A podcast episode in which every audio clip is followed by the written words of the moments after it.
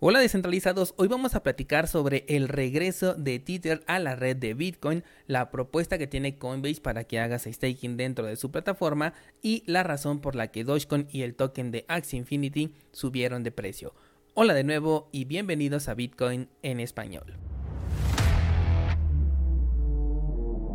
En este podcast adoptamos la filosofía de una economía sin intermediarios, una interacción económica punto a punto que nos permite transferir valor sin ninguna clase de restricción. Hemos cambiado las cadenas centralizadas que limitaron nuestra economía durante años por cadenas de bloques que entregan transparencia a nuestra interacción económica. Y todo gracias a Bitcoin. Te doy la bienvenida a Bitcoin en español un espacio donde somos libres, somos soberanos, pero sobre todo somos descentralizados. El precio de Bitcoin se está acercando lentamente a su zona de resistencia. Me parece muy interesante porque ya es el tercer intento por romper este, este nivel que está en los 45 mil y como ya te lo he mencionado, de acuerdo a mi estrategia, aquí tenemos una doble resistencia que incluso marcaría un cambio de tendencia si es que se rompe. Ahora, si por el contrario fuera el tercer toque pero no consiguiera romper la resistencia, también sería muy interesante porque podría ir a buscar un nuevo mínimo, lo cual la verdad a mí me gustaría bastante para poder acumular un poquito más de Bitcoin. Así que creo que vamos a tener un fin de semana muy interesante. Yo creo que hay que estar vigilando ahora sí el cierre de la vela semanal y sobre todo este nivel de los 45 y pico que tiene aquí nuestro nivel de resistencia y también en donde se encuentra la media móvil de 20 periodos en un marco temporal de una semana.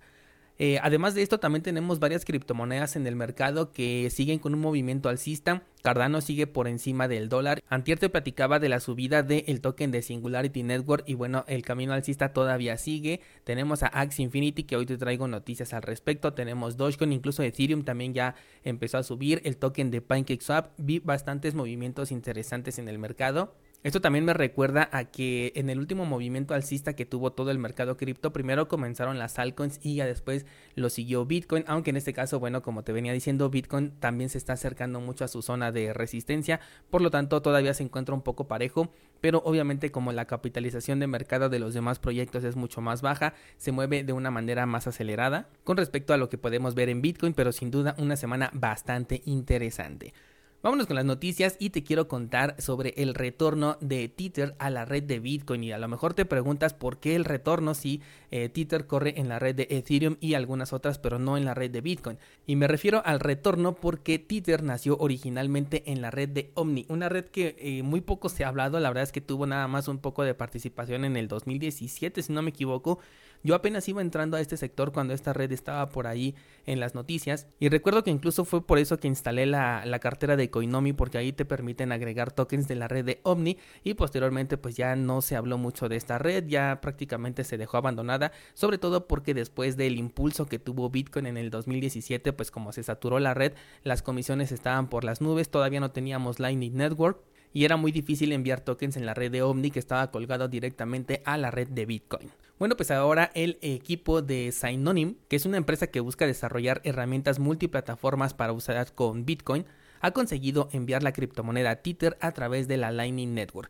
Esto nuevamente conectándose a la red de OVNI, retomando esta conexión que se había perdido durante mucho tiempo. Y de esta manera, al conectarse con la red de Bitcoin, pues también ya se puede conectar con la red de segunda capa de Lightning Network. Con la diferencia de que no puede ser cualquier nodo de Lightning Network, sino que tiene que ser uno que acepte tanto las reglas de esta segunda capa como también las reglas que existen dentro de la red de OVNI. Esto significa que para esta transacción existieron dos nodos en común en donde ambos aceptan las reglas que tienen tanto OVNI como la Lightning Network. A mí me parece súper interesante esta implementación, sobre todo porque Bitcoin y Tether tienen una relación pues bastante estrecha, ¿no? La mayoría de personas que quieren vender sus Bitcoins para congelar el precio, como hablábamos ayer, lo hacen a través de Tether. Si tuviéramos esta implementación en la que podemos intercambiar Tether por eh, Bitcoin de la Lightning Network, ambos en la Lightning Network, yo creo que sería bastante interesante, sobre todo si lo pudiéramos hacer directamente desde nuestras carteras, ¿no? Por ejemplo, Coinomic, que como te eh, comento, maneja la red de Omni que desde ahí pudiéramos hacer el intercambio entre Bitcoin y Tether sin tener que pagar una comisión tan alta, sobre todo cuando la red se llegue a congestionar, porque esto va a volver a pasar tarde o temprano, es algo normal en la red de Bitcoin. Creo que sería algo bastante interesante y por eso es que me gusta mucho esta noticia. Por el momento no te vayas a arriesgar a enviar eh, Tether a través de la red de Lightning Network porque simplemente no va a funcionar. Tienes que conectarte a un nodo específico. No tengo ninguna información sobre nodos que se dediquen todavía a esto. Sin embargo, ya se está implementando y me encantaría ver que posteriormente algunas carteras como por ejemplo Blue Wallet o por ejemplo eh, la cartera de Moon que son carteras que manejan Lightning Network pudieran agregar estas implementaciones con Tether sería yo creo que algo muy interesante. Vamos con la siguiente noticia y tenemos a Coinbase quien ha habilitado el soporte para las operaciones de staking con Cardano. Así es, ya puedes hacer staking con Cardano en el exchange de Coinbase, entregándoles toda la custodia de tus criptomonedas y arriesgándote a cualquier decisión que tome esta empresa. Como ya les he mencionado en muchas ocasiones, el entregarle nuestros tokens, cualquiera que sea, a un exchange simplemente les da más poder a ellos. Y sobre todo cuando hablamos de criptomonedas que manejan el proof of stake, la prueba de participación, entre más monedas les entreguemos a estas empresas, más poder le damos sobre el consenso. Eso es lo que te decía apenas el día lunes con la explicación de, de la blockchain, ¿no? que dentro del protocolo de prueba de participación, cuando tienes una mayor participación, que justamente por eso se llama así, tienes un mayor control sobre la red y esto es bastante peligroso. Por ejemplo, en Cardano Binance tiene muchísimos nodos. Puedes entrar a pooltool.io y ahí puedes verificar cuántos tokens, perdón, cuántos pools tienen el nombre de, de Binance y te vas a dar cuenta que ellos tienen una participación bastante importante. No está en riesgo la descentralización de Cardano en este momento, pero podría llegar a serlo si es que más personas le están entregando sus criptomonedas. Además, Binance es bastante mañoso porque normalmente bloquea los retiros de Cardano para que te obligue a cambiar por otra criptomoneda de menos valor o no lo sé, de, el punto es que no sea Cardano, ¿no? Porque ellos están haciendo el staking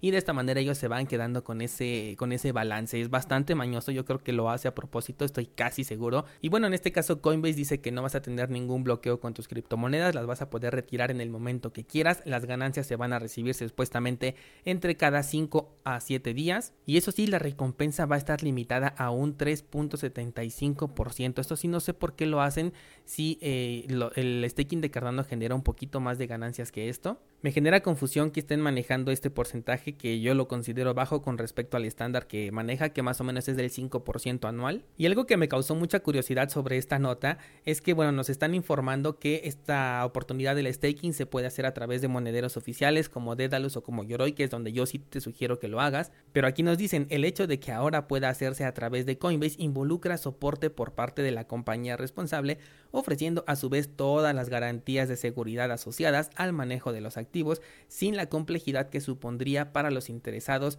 en hacerlo por sí solos. Una práctica que se hace de manera súper sencilla. Yo te he enseñado cómo se hace. Tanto en cursosbitcoin.com tienes ahí paso por paso cómo realizar este proceso, como también en YouTube te enseño cómo delegar con nuestro pool que tenemos. Pero en la gran mayoría de casos siempre es mucho mejor hacerlo por tu cuenta y delegar en pools que no sean centralizados o bueno, en pools que no estén en manos de los gigantes. En este caso, aquí en Bitcoin en español ponemos a tu disposición el, el Pool 7PL, en donde puedes delegar tus tokens ADA y obtener estas recompensas. Aquí no vamos a limitar las ganancias, va a ser el estándar que maneja el protocolo por default.